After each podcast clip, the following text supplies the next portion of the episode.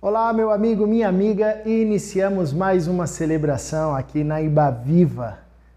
Perseveramos durante todo esse tempo louvando a Deus juntos, cada um na sua casa, a seu tempo, mas juntos em comunhão, louvando ao nosso Deus. E é com essa mentalidade, com esse espírito que eu te convido a participar desse momento.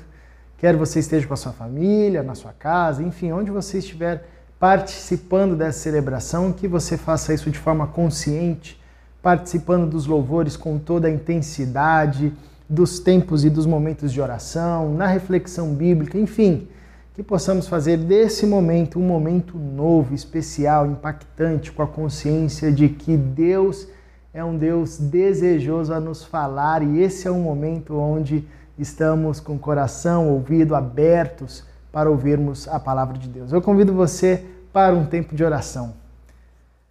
Paizinho, obrigado por esse momento. Dá-nos a graça de, ao fim dessa celebração, sairmos com a convicção de que o Senhor nos falou, de que fomos encontrados por tua palavra e nos encontramos em tua palavra, vendo florescer em nós cada vez mais a vida de Jesus, que desconstrói as mentalidades, os pensamentos, as estruturas que precisam ser ah, demolidas e desconstruídas e que faz nascer, que gera em nós uma nova mentalidade renovada pelo teu Espírito. É o desejo do nosso coração, por isso nós ah, estamos aqui nesse encontro santo para louvar o teu nome, ouvirmos a tua palavra, a tua voz e sermos transformados e edificados pelo teu amor, pelo teu poderoso amor. É no nome de Cristo Jesus que oramos. Amém. Vamos louvar. E aí, igreja, como vocês estão? oração nossa é para que vocês estejam todos muito bem, se sentem seguros, protegidos de uma forma curiosa, o nosso Deus não se apresenta só como alguém, mas misteriosamente como um lugar, como que se fosse um abrigo para os perdidos, uma casa para os desamparados, um lar para os que se sentem órfãos. E é dentro dessa segurança, dentro desse Deus, e por causa dele, é que nós queremos celebrar junto com vocês e cantar música com e sobre ele. Vamos lá? O Senhor conosco está, sim, Ele está, Ele está.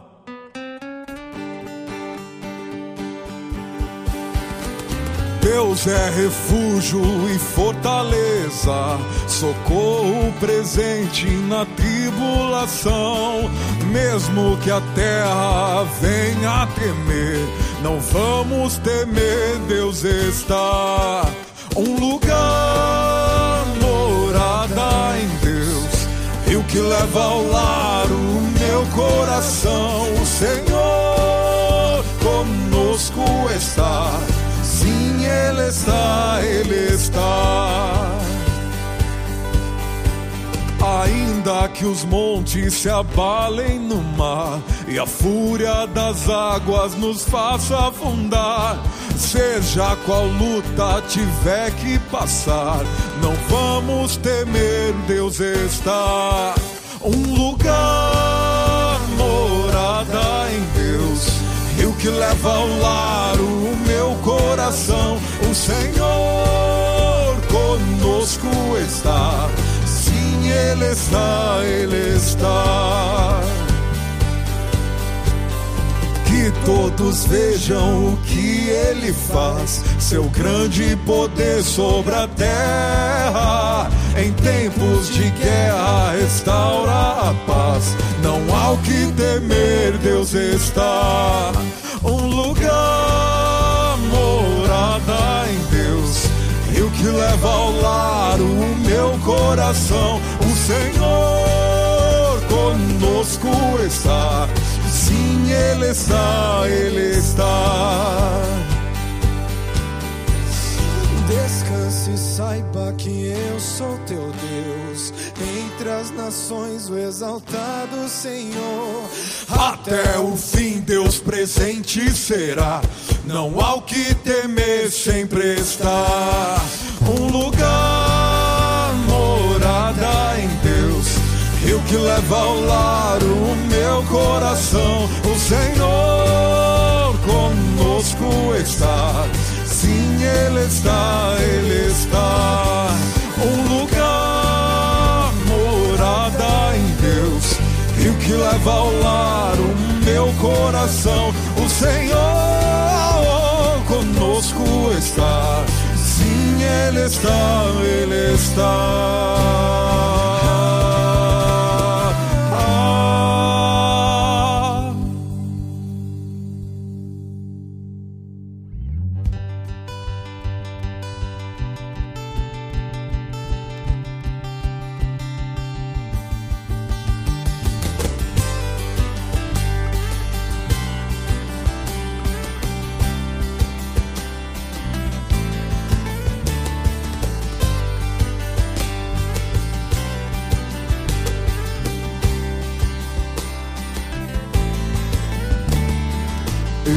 Exaltado, exaltado no céu. Eu louvarei, Ele é exaltado, para sempre exaltado, seu nome louvarei.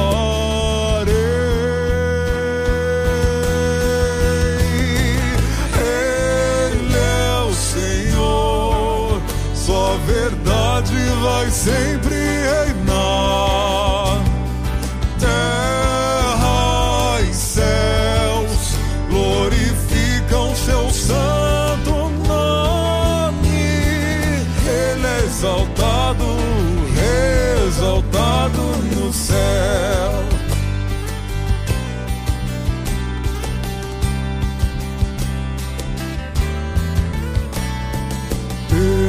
exaltado, o rei exaltado no céu.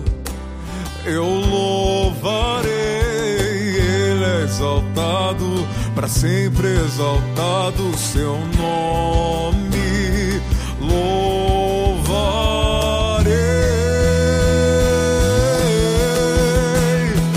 Ele é o Senhor, sua verdade vai sempre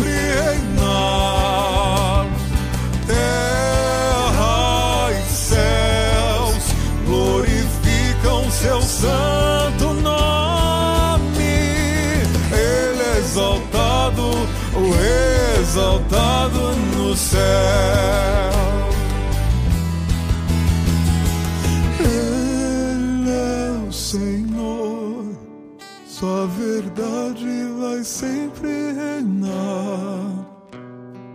Terra e céus glorificam seu santo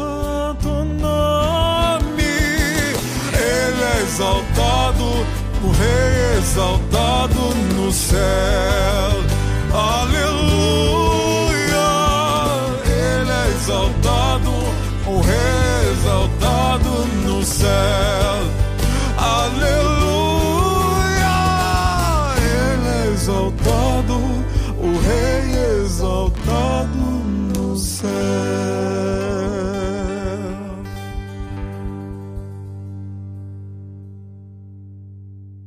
Seguimos com a nossa série de mensagens Jesus Cristo é resposta à política do reino de Deus. E é muito propício em todo o tempo, sobretudo ah, nos tempos em que estamos vivendo, refletirmos acerca do papel do discípulo de Jesus, o papel da igreja na sociedade, na cidade, nas temáticas em que onde nós vivemos, onde nós nos relacionamos e interagimos. Nós não estamos soltos na história e a fé cristã é um convite para que a gente viva de forma encarnada ah, na história. Então, o nosso envolvimento com a cidade, o nosso envolvimento eh, nas relações sociais, nas mais diversas, seja na família, na escola, nas outras instituições, na igreja, enfim, ah, tudo isso é, é um chamado da fé cristã para o discípulo de Jesus, como bem Jesus orou pedindo ao Pai que seus discípulos não fossem eh, excluídos ou, ou distanciados do mundo, mas para que nós vivêssemos o amor de Deus e a fé nesse contexto onde estamos. E semana passada o Israel nos falou acerca da política do reino de Deus, e a partir dessa consciência ética que o evangelho produz em nós, é que nós conversaremos hoje sobre um tema muito ah, preponderante nos nossos dias, que gera muita discussão às vezes e por muitas vezes até divisão, infelizmente, que é acerca das ideologias. Nós conversaremos hoje sobre a idolatria das ideologias. Bom, ideologia ah, nada mais é do que um conjunto de ideias é, que elabora um sistema, pode ser ele complexo ou ele simples, que vai acabar norteando a perspectiva de mundo, como a pessoa enxerga o mundo e responde às muitas questões do mundo, do mundo ao seu redor, também como é, vai acabar sendo aplicada no seu modo de agir. Em, em síntese, as nossas ações, as nossas falas, as respostas que damos aos diversos, às diversas questões da vida, as diversas questões ah, do mundo, do nosso contexto, da nossa sociedade, elas são provenientes de ideias que nós cultivamos e ganhamos ao longo da nossa existência. Essas ideias, como eu disse no começo, elas podem ser complexas, filosóficas, ah, bem sistematizadas, ou podem ser mais comum, de um senso mais é, popular, como é, é muito corriqueiro nos nossos dias, nas nossas conversas, enfim. O fato é que todo ser humano, todo ser humano, não importa onde ele estiver, o tempo que ele viva, ele vai ter um conjunto de ideias que vai lhe é, dar opções e explicações para a sua realidade, inclusive vai moldar as suas ações. Dizendo isso, a, a, gente pode compreender que ninguém, nenhum ser humano está isento de ter uma ideologia por trás de si, por trás das suas ações. Ah, todos nós vamos nos apropriar de um determinado conhecimento de um determinado conjunto de ideias para dar explicações à nossa vida e às coisas que acontecem. Né? Ah, isso se aplica muito bem na temática da política e é a grande tensão que nós encontramos hoje, né? nos, nos nossos dias, quando nós vamos discutir ou conversar acerca ah, de temas políticos, de temas voltados para a política, nós encontramos diversas ideias que vão promover respostas diversas, às vezes até mesmo antagônicas, é, e também ações, atitudes, projetos ah, diferentes e diversos. Até então, não tem nenhum problema você ter um conjunto de, um conjunto de ideias para te ajudar a explicar as questões, sobretudo sociais, políticas, da existência, enfim. O grande problema, e esse é o tema nosso aqui nessa reflexão, é quando isso se torna uma idolatria. A idolatria nada mais é do que você pegar algo que não é absoluto, algo que não é pleno e dar a esse algo incompleto, ah, relativo, um valor de absoluto, um valor de plenitude. E ainda colocar isso acima de Deus. Ou seja, ah, eu passo, a, a ideologia se torna uma idolatria para um discípulo de Jesus quando nós passamos a responder os dilemas ah, da existência humana, os dilemas sociais, os dilemas políticos, enfim, ah, valorizando muito mais a perspectiva ideológica, valorizando muito mais as ideias humanas construídas ao longo do tempo, do que a Bíblia, do que a palavra de Deus, do que a revelação em Jesus Cristo de Nazaré, do que o Israel nos apresentou semana passada, que é a política do reino de Deus. Nós, como discípulos de Jesus, como discípulas de Jesus, temos agora uma nova política e com essa política, nós ganhamos um senso crítico para vivermos na sociedade, vivermos na cidade, observando as muitas outras alternativas e balizando todas elas em Jesus Cristo de Nazaré. Isso não significa que agora, com a política do reino de Deus, nós vamos desconsiderar todas as outras respostas humanas é, como respostas inválidas. Não, não é isso que nós somos chamados a fazer. O que nós somos chamados a fazer é pegar toda a cultura, toda a construção humana, toda, é, toda a lógica, todo o pensamento, toda a construção ah, de argumentos humanos e passarmos eles por Jesus Cristo de Nazaré, passarmos pela política do reino de Deus e assim ah, orientar a nossa ação, orientar a nossa vivência, orientar as nossas relações. Então a ideologia se torna uma idolatria quando nós colocamos ah, essas ideias, esses sistemas acima da política do reino de Deus. E é interessante observar que, invariavelmente, alguém que toma a sua ideologia como um ídolo, como um Deus para si, ele se torna um ser humano bélico, ele se torna um ser humano violento, ele quer colocar o seu ponto de vista, a sua ideia, a sua ideologia como doutrina fundamental. Ele quer colocar isso goela abaixo do outro, ele não aceita o contrário, ele não aceita aquilo ah, que vai levantar as críticas do seu pensamento.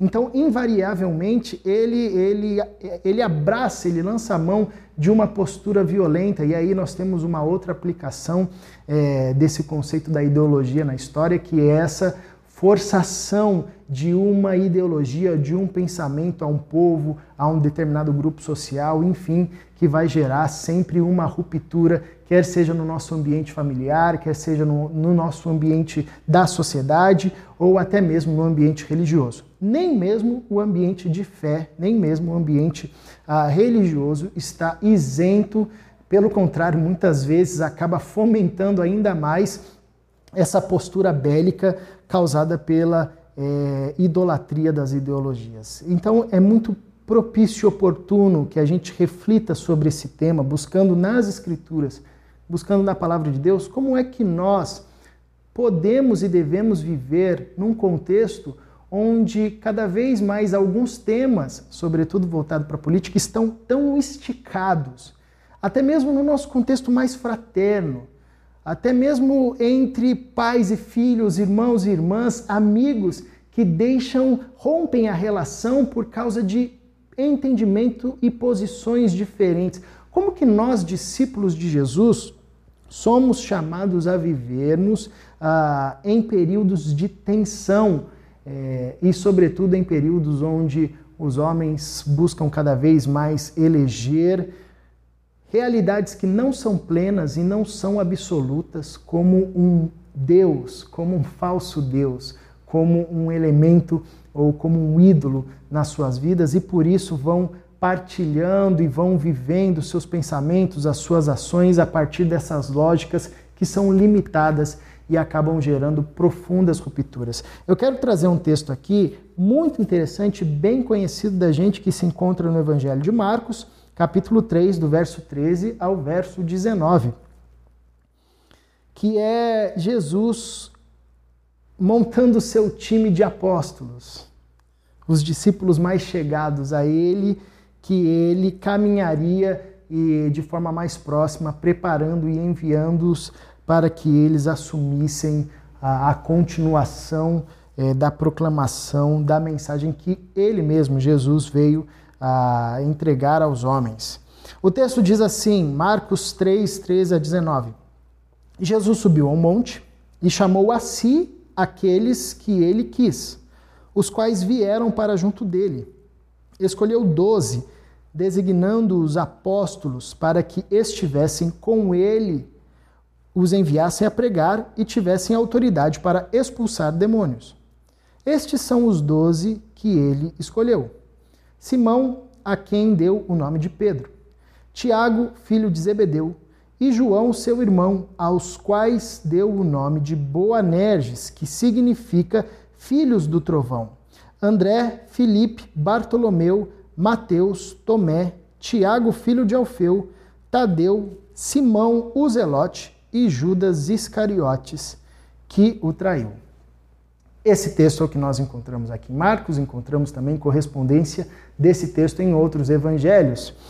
Mas ah, aqui nós podemos aprender, compreender algumas lições muito práticas e importantes para a vivência do discípulo de Jesus, sobretudo nesse contexto ah, que nós vivenciamos nos nossos dias, nos últimos anos, de extrema polarização, de extrema tensão, sobretudo nessa temática ah, da política e das ideologias. Um primeiro ensinamento interessante nesse texto, e é bem visível, é que Jesus está montando o seu time. A gente tem aqui um time montado por Jesus. Ah, Jesus tinha um grupo maior de seguidores, mas desse grupo maior de seguidores, ele, sendo ali é, o protagonista de toda essa ação, decide escolher 12, 12 desses discípulos que seriam enviados, ou seja, ele iria preparar, caminhar com esses homens de uma forma mais aproximada, enviando-os para, para uma missão específica, da qual nós conhecemos ao longo da história ah, contada nos evangelhos e no livro de Atos, que seria é, a proclamação do reino de Deus e, e, a evangelização, o anúncio dessa mensagem, a plantação de igrejas, enfim, é, tudo que vai culminar na expansão é, do evangelho e da mensagem do evangelho. Então Jesus monta o seu time.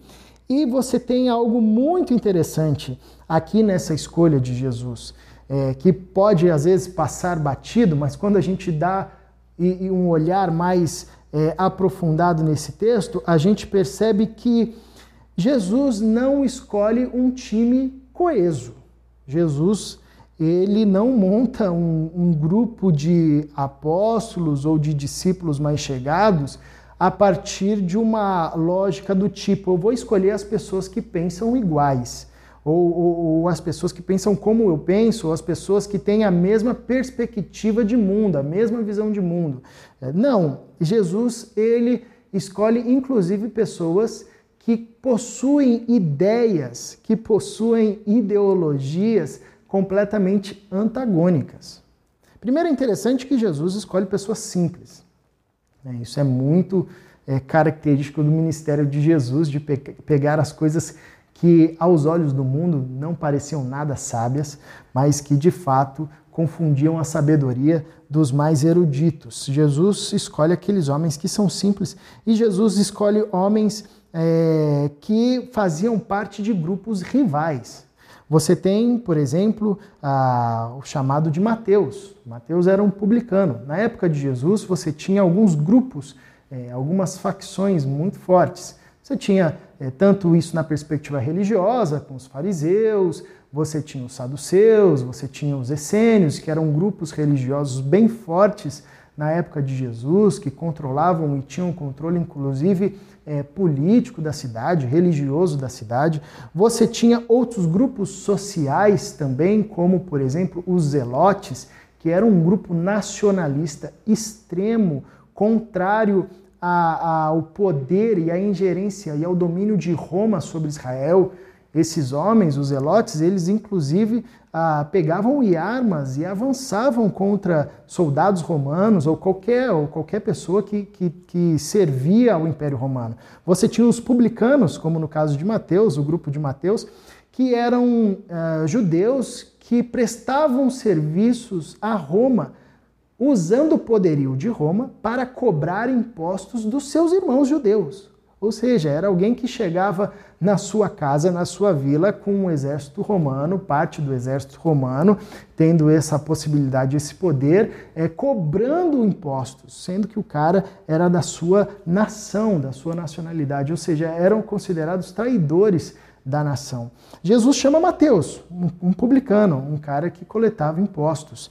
É, mas nesse grupo também Jesus chama Simão o Zelote que muito provavelmente alguém que compunha uma facção nacionalista contrária ao Império Romano e, e, aos seus adeptos, né? Mateus, por exemplo, né?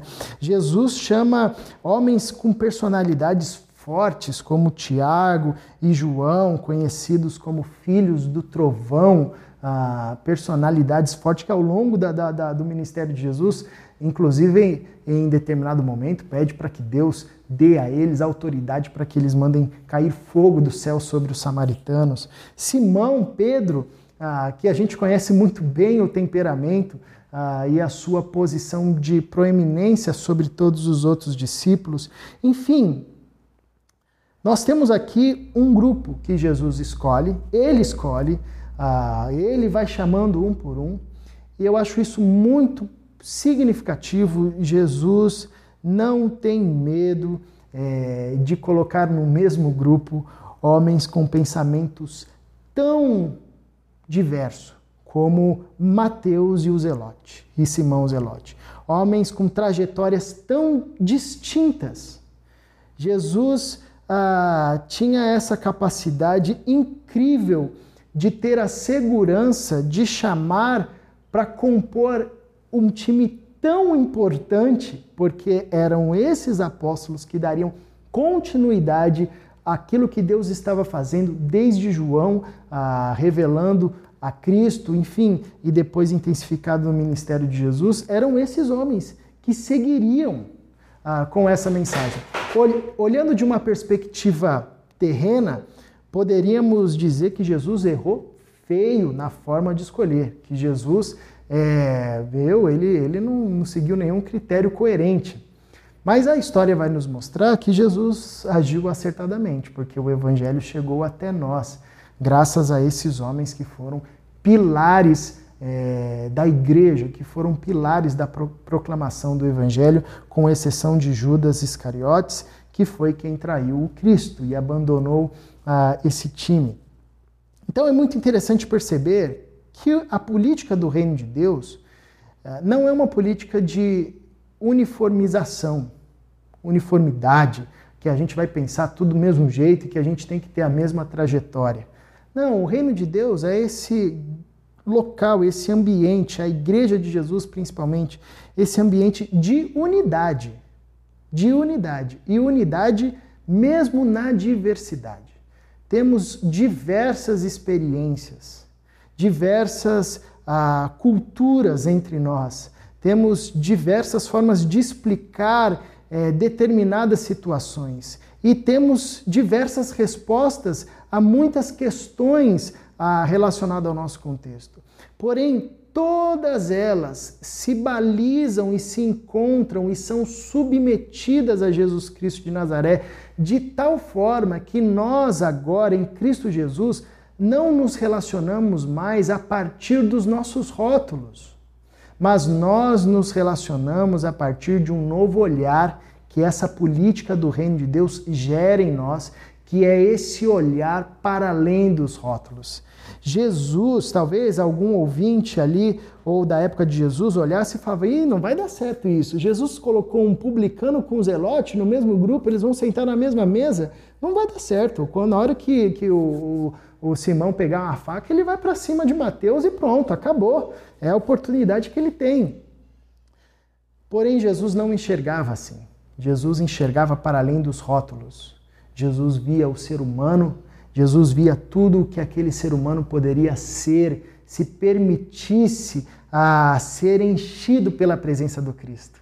E essa é a política do reino de Deus que vale ainda para os nossos dias na nossa comunidade local, na nossa família, no nosso pequeno grupo. Nós precisamos ser permeados por essa visão maravilhosa de Jesus Cristo de Nazaré, que olha para além dos rótulos, que olha para além das escolhas políticas, que olha para além é, da, da postura do sujeito em determinada resposta a uma situação, o seu conjunto de, de, seu conjunto de ideias, enfim. Uh, o nosso olhar deve ser para além disso, enxergando o ser humano e submetendo as nossas ideias, os nossos pensamentos, as nossas ações, enfim, as nossas respostas a Jesus Cristo de Nazaré. E é interessante que Jesus forma um único time e dá a esse time uma única missão na verdade, uma missão única que vai é, compor e nortear as ações desses homens. Eles teriam é, uma missão, mesmo sendo um grupo diverso. E olha que interessante, com um grupo diverso, Jesus aumenta a sua capilaridade.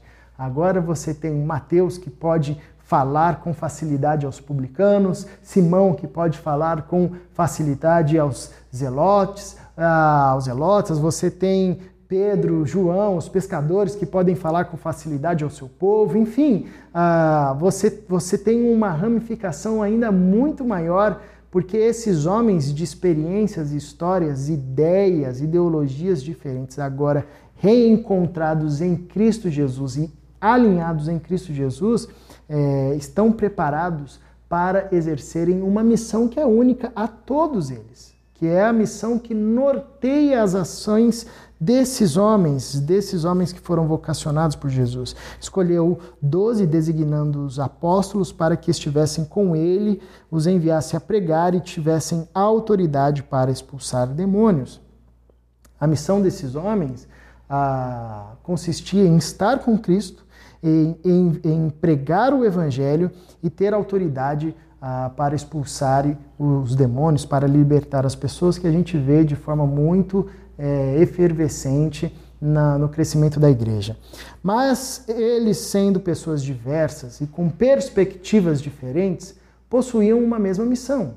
E isso é muito importante, porque é a missão que vai nos ajudar a balizar as nossas ações. Nós temos diversas trajetórias e nós podemos apresentar respostas diferentes a uma mesma questão social, por exemplo, ah, nós podemos ter perspectivas econômicas para a cidade diferentes, ideias de gestões diferentes, enfim.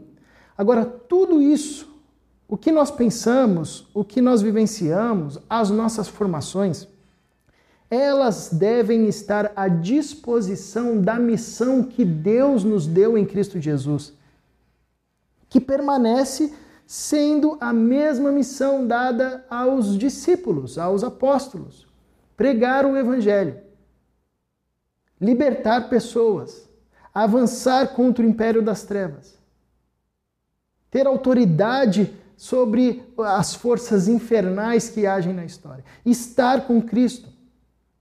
Essa missão permanece para nós. E nós não podemos, nós não podemos colocar as nossas ideias e as nossas prerrogativas acima da missão que Deus nos deu.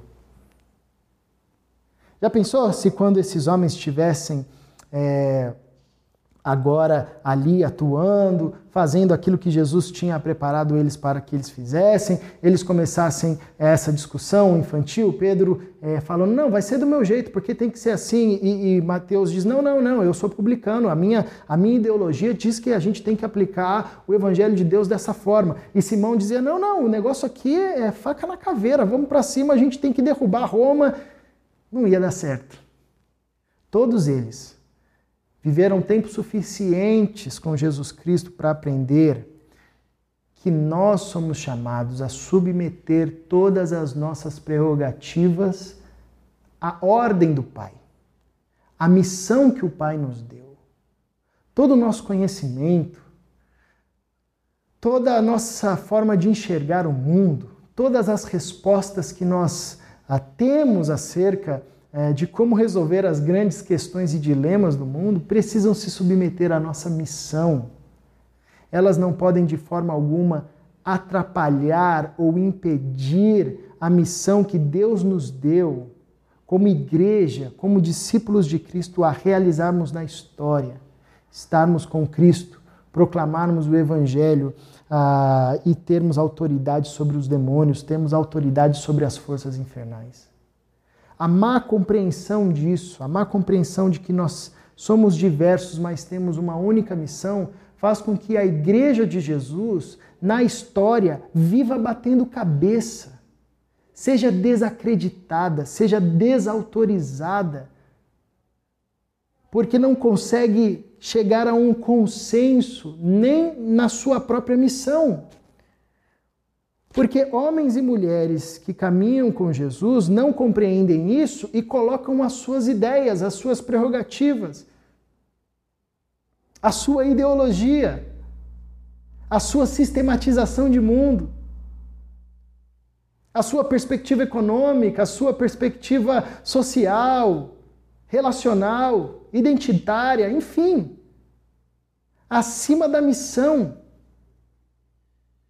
fazendo com que não haja cooperação entre os discípulos de Cristo, trazendo bandeiras que não são bandeiras do reino de Deus, que não são bandeiras da política do reino de Deus. Então, mesmo sendo um time de diferentes, mas sendo o mesmo time, Jesus concede a eles uma mesma missão.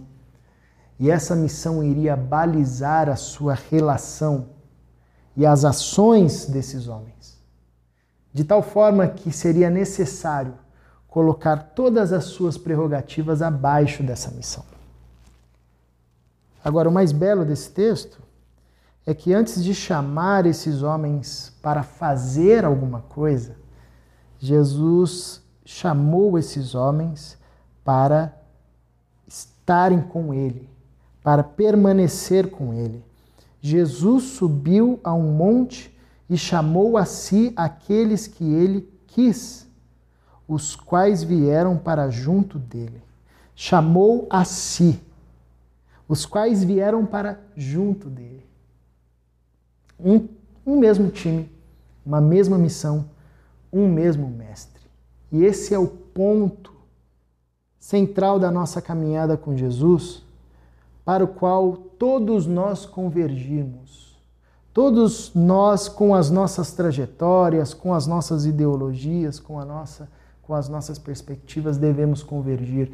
Jesus Cristo de Nazaré. Antes de chamar os seus discípulos para fazer, Jesus chama os seus discípulos para estar com Ele. Porque é apenas estando em Cristo junto ao Cristo, que nós conseguimos caminhar em unidade, mesmo em diversidade. Não é uma placa da igreja que vai fazer com que a gente caminhe em unidade. A carta aos Coríntios nos ensina isso a todo tempo. Gente de um mesmo ciclo mas que estavam divididos em diversas facções. Eu sou de Paulo, eu sou de Apolo. Ou que se matava por causa dos seus dons. Não, eu sou superior. Eu tenho proeminência. Numa mesma comunidade. Ou como Gálatas, irmãos que se mordiam, se devoravam um ao outro.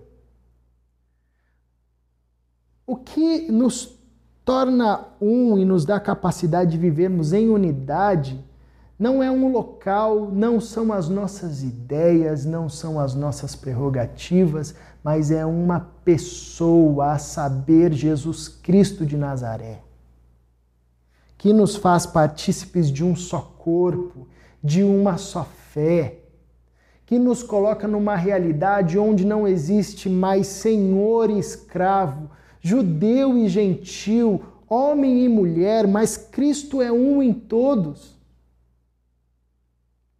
Ele quem derruba, e é o instrumento de Deus, o meio pelo qual Deus derruba os muros que geram inimizade entre os homens, que nós persistimos em construir. Jesus chama os seus discípulos para que eles permaneçam consigo, para estarem junto dele,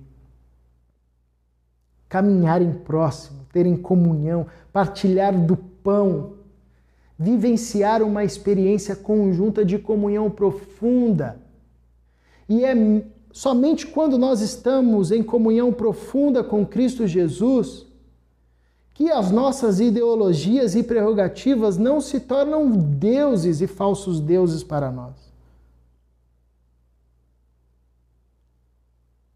Quando nós nos matamos e nos mordemos e nos dividimos em muitas facções por causa das nossas muitas ideias e ideologias, é um sinal claro que nós estamos distantes da comunhão com Cristo Jesus.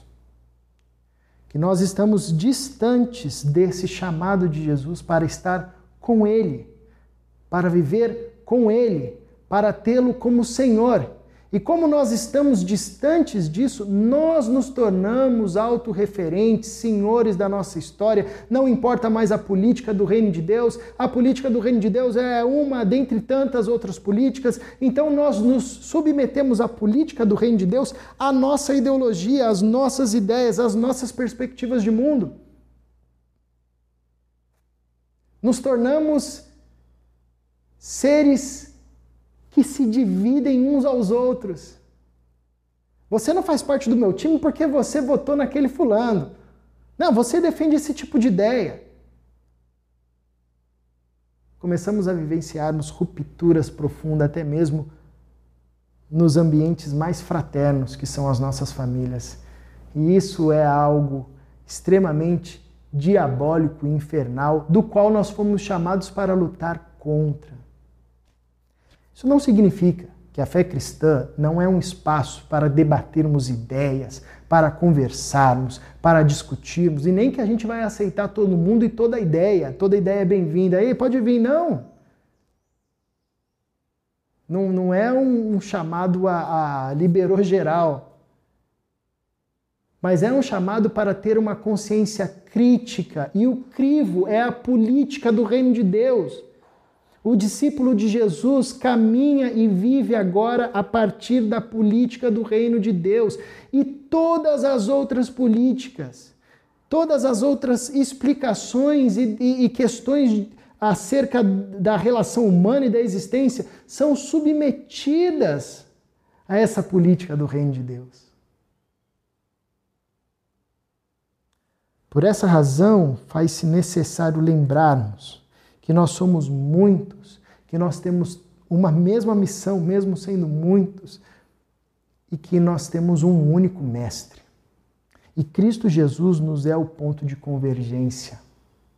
É onde judeu e gentil se encontram e sentam numa mesma mesa e partilham do mesmo pão. É onde homem e mulher se encontram e sentam numa mesma mesa e partilham do mesmo pão é onde direita e esquerda se encontram, sentam à mesma mesa, partilham do mesmo pão. É onde o coração dos filhos é reconciliado ao coração dos pais. É onde aqueles que antes viviam separados podem vivenciar agora uma relação de unidade. Se nós perdemos isso de vista, é porque as nossas ideologias tornaram-se deuses para nós. E Cristo ficou relegado lá no fundo da história. Mas se vivermos lembrando disso e vivermos essa realidade como os discípulos permitiram-se viver, todas as nossas ideias, as nossas perspectivas, o que foi construído terão o seu lugar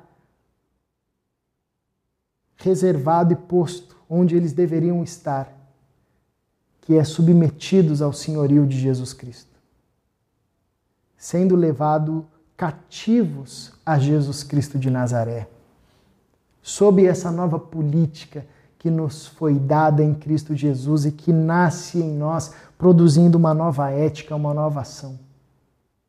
E nós vamos viver um milagre de vermos esse reino multiforme, maravilhoso, de gente diferente das mais diversas culturas e perspectivas de pensamento, unificados em Cristo Jesus. Vivenciando uma realidade onde não há mais muros, quer sejam eles ideológicos, raciais, geográficos, étnicos. Vivenciando agora uma realidade de unidade profunda em Cristo Jesus. Um mesmo time, uma mesma missão e um mesmo mestre. Esse é o chamado de Jesus Cristo de Nazaré para nós e essa é a política do reino de Deus nas nossas relações. Todo o resto, as nossas, as nossas trajetórias, as nossas experiências, o nosso conhecimento, as nossas ideias, os nossos sistemas devem ser submetidos a essa política para que assim de fato cumpramos a nossa missão como Igreja de Jesus Cristo de Nazaré. Que Deus nos abençoe.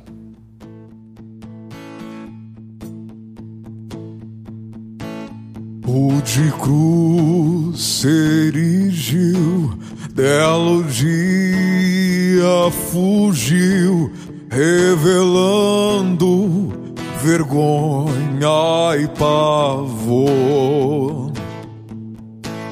Mas eu amo a Jesus e morreu nessa cruz, dando a vida por mim, pecador. Sim, eu amo a mensagem da cruz, suas bênçãos eu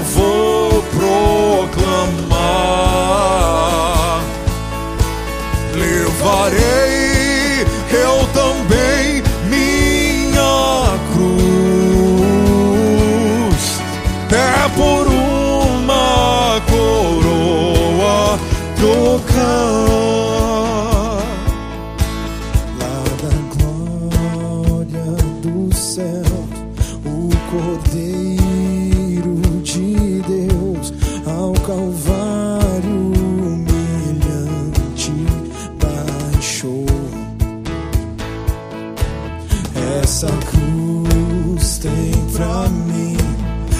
atrativo sem fim, porque nela ele me resgatou.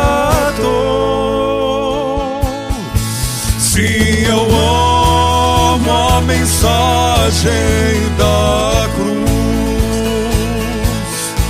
Suas bênçãos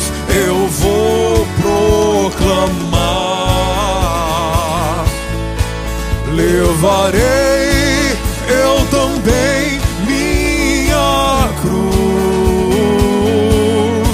até por uma coroa trocar.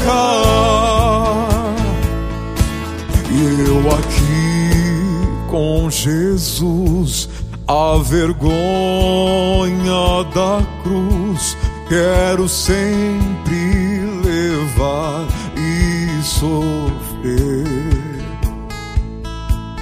Ele vem me buscar e com ele no lar sua glória para sempre vou ter.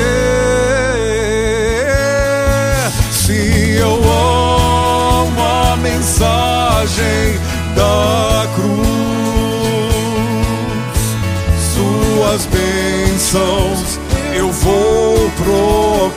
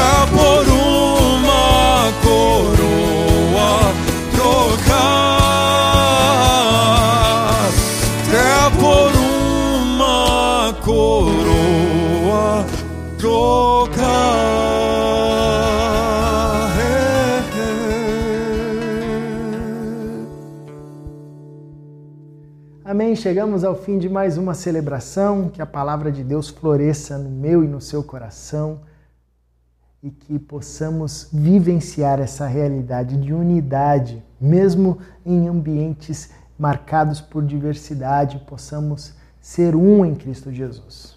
Vamos orar? Paizinho, por tua graça, ah, dá-nos o privilégio de vivermos essa unidade conquistada em Cristo Jesus e que nós podemos desfrutar já aqui Dá-nos a consciência de que fomos chamados por um mesmo Mestre e temos uma mesma missão. E que Cristo é o Senhor sobre nós. E nós não temos outro Salvador, outro Messias, outro Libertador, outro Mestre que não Jesus Cristo de Nazaré. Que vivamos sob essa consciência e que isso marque os nossos passos e as, as nossas ações. Num mundo cada vez mais dividido, cada vez mais cego por suas prerrogativas, por suas ideologias, por suas explicações, enfim, que possamos de forma muito consciente e clara submetermos tudo o que sabemos, o que vivemos, o que somos, ao senhorio de Jesus Cristo de Nazaré. Para a tua glória, Deus, é que nós pedimos tudo isso. E é no nome de Jesus que nós apresentamos a nossa oração. Amém. Que Deus nos abençoe. Uma boa semana para todos nós.